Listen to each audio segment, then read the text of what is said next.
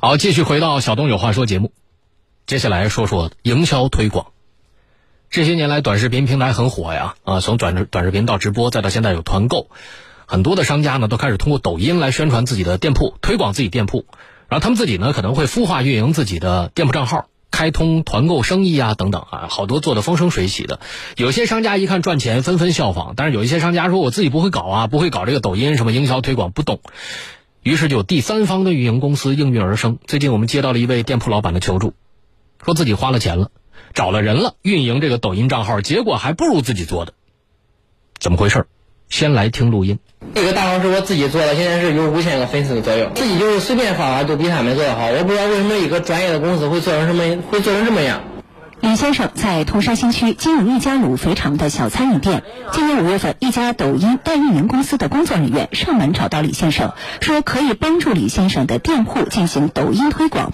李先生平时自己也在抖音上发视频，深知现在年轻人都在抖音团购，想着专业团队帮自己运营抖音账号，一定比自己什么都不懂做得好，便签了合同，前后总共付了九千多元。他当时给我签这个合同的时候，承诺的是五千个粉丝，呃，一个月是拍六十条视频，嗯，总播放是三十万，现在没有一条能达到。通过双方签订的抖音账号代运营合同可以看到，合同服务期限内，乙方徐州轻易传媒文化有限公司为甲方提供抖音一站式服务内容，包括账号的配置服务。账号定位及运营方向、视频拍摄制作及文案服务、蓝 V 开通服务、团购开通指导服务、账号基础运营服务，但合同期限到了，很多服务内容都没兑现。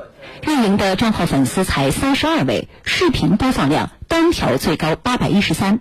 蓝 V 没开也没开通，团购当时说的来几百个达人，一个达人都没来。合同期限是五月四号到八月四号止，现在已经八月底了，说明这个合同已经结束了。你现在没有做到这个上面所承诺的。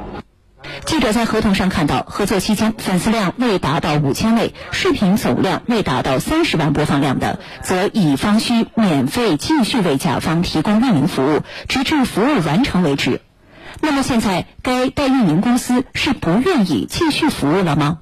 继续服务呢？现在的问题是他们公司还有四个人。老板现在已经不在了，去回连云港了。然后这个呢是我手写的，不满意协商退款，这是老板的签字啊。但是我现在找老板协商退款，老板说我们不存在任何退款服务。李先生说，像自己这样花了钱了，并没有得到相应服务的，还有店主孙女士。孙女士经营一家采耳店，也和徐州轻易传媒文化有限公司签订了运营服务合同。合作内容是为采耳店抖音账号提供团购服务。合作的话，保证多少单量，保证你上链接，什么都给你做好，打上我店里去了。这拍摄、上视频、找达人，什么都给你负责好，只要交钱就行了。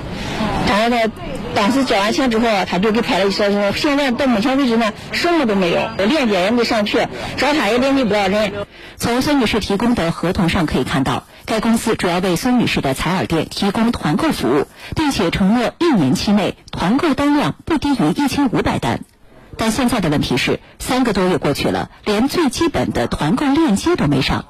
另外，从孙女士与该公司的聊天记录上可以看到，孙女士多次询问工作进展，但多数时间工作人员都没有回复。如果说他不做，我们给当本地人也能做哈，做的话肯定还是有效果的。徐州青艺传媒文化有限公司负责人姚先生：这些清理啊，现在就不干了，好吗？我给你给你讲这个事儿。然后呢，但这是我所有的单子，我们依然在处理，包括他这个，现在我会在群里给你看到记录。在徐州青艺传媒文化有限公司，记者见到了该公司负责人姚先生，他表示。公司因同行恶意竞争，导致很多客户挤兑，要求退款。目前公司处于困难时期，接下来该公司改变工作方向，不再拓展收费项目，但之前签约的客户他们会一直负责到底。对于李先生和孙女士的问题，他也进行了解释。肥肠的是什么？是我们做对做就是做抖音代运营，做的帮他做账号的。然后我们签的时候，我们就会讲一下，就是这个号交给我们来做，宣传我们来负责。但有一点。就是你这个宣传配合，一开始，然后我们那边找了模特，啊，模特找的就是那种就很漂亮，然后徐州本地那种的，然后呢，他说人家这个模特说太太漂亮了，不接地气。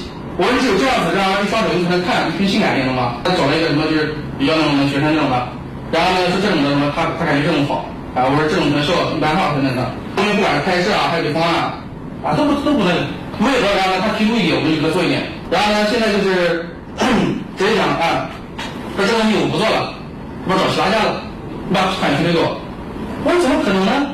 做这么多事，怎么可能去版权利呢？啊，一个月能达到六十条申请吗？我们这边视频不止六十条。一个月。对，然后呢，但有的他不发，有的他不弄了，你只要配合，五万粉丝能弄出来。我们之间，我说你要好好做，我继续给你做；你要不想做，对不对？那就嗯嗯，别人做完要做好。姚先生说，给李先生的肥肠店不光拍摄了视频，还做了肥肠教学的小程序。整个过程公司付出了很多，没有达到效果，是因为李先生并不配合公司设定的方案。对此，肥肠店李先生并不认可。不过，姚先生表示，按照合同约定，他们还可以继续服务。至于李先生提出的退费问题，姚先生表示不予协商。此外，对于孙女士的团购服务，姚先生说也一直在做着，只是没有及时沟通。他这个店在二吗？呃，抖音现在不对他们开放，就抖音，因为餐饮店不可以直接在抖音上卖东西吗？但他们这不对他们开放，他们只有啥呢？就是用抖音内部的白名单加进去，才能在上面卖东西。啊，就是人家这个报文呢是他的是要收收费的，但我们没有收他费用。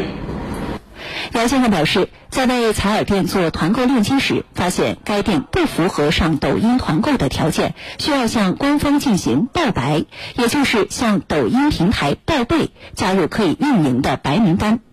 六月二十二日，双方在经历过一次退费争执后，决定继续合作，签订了关于报白的补充条款。最近一段时间也在进行报白事宜。现在报白成功了吗？还正在审核中啊。对，多长时间？我不是抖音这边第三方审核的，你可以看。来我看昨天五点半，你能看到后来进展怎么发呀？但孙女士表示，做生意也是和时间赛跑，现在不抓紧上链接，等以后市场饱和了，自己做了也没意义了。现在徐州青艺传媒文化有限公司经营困难，对于像李先生、孙女士这样的情况，姚先生也有自己的打算。我这两天要好好捋一下子，我一个一个联系客户，然后呢能协商我再协商，就是能拿我多做一些超额服务都行啊。如果协商不了的话，那就他们就按合同正常运营就行了，到时候把案判赔。对于姚先生提出这个方案，李先生不认可，当场报警了。警察呢现场调查了这个姚先生公司的各项证件，还有双方的合同之后，对双方的矛盾进行了调解。随着网络短视频平台的发展，有一些什么抖音、抖抖音的这个代运营公司啊，也应运而生。而有些公司其实他自己就是摸着石头过河，所以在操作的过程里面也会出现各种各样的问题。这种行为怎么规范？来继续听报道。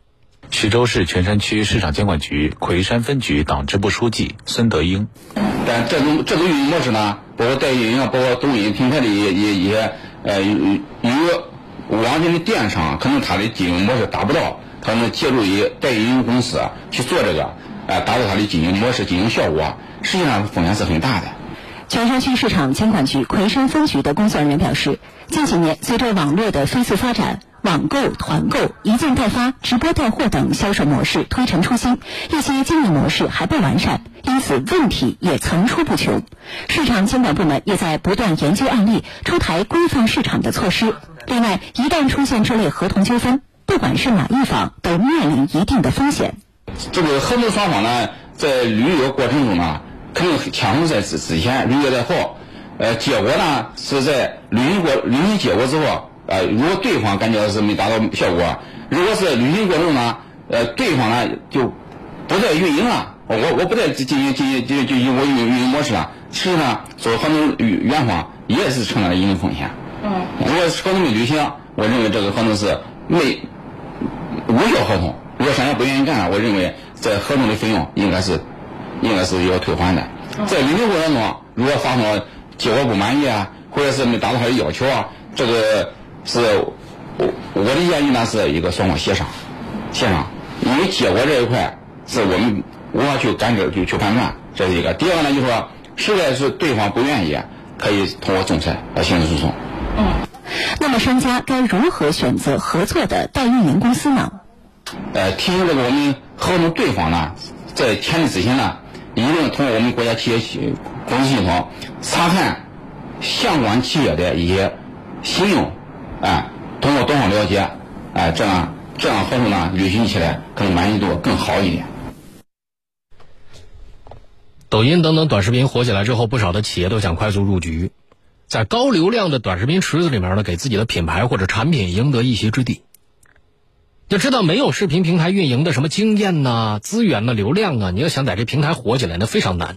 所以好多企业就外包，包给了专业的代运营团队。这个代运营团队是存在的，啊，它也是一项产业。那怎么判断这个代运营团队靠不靠谱呢？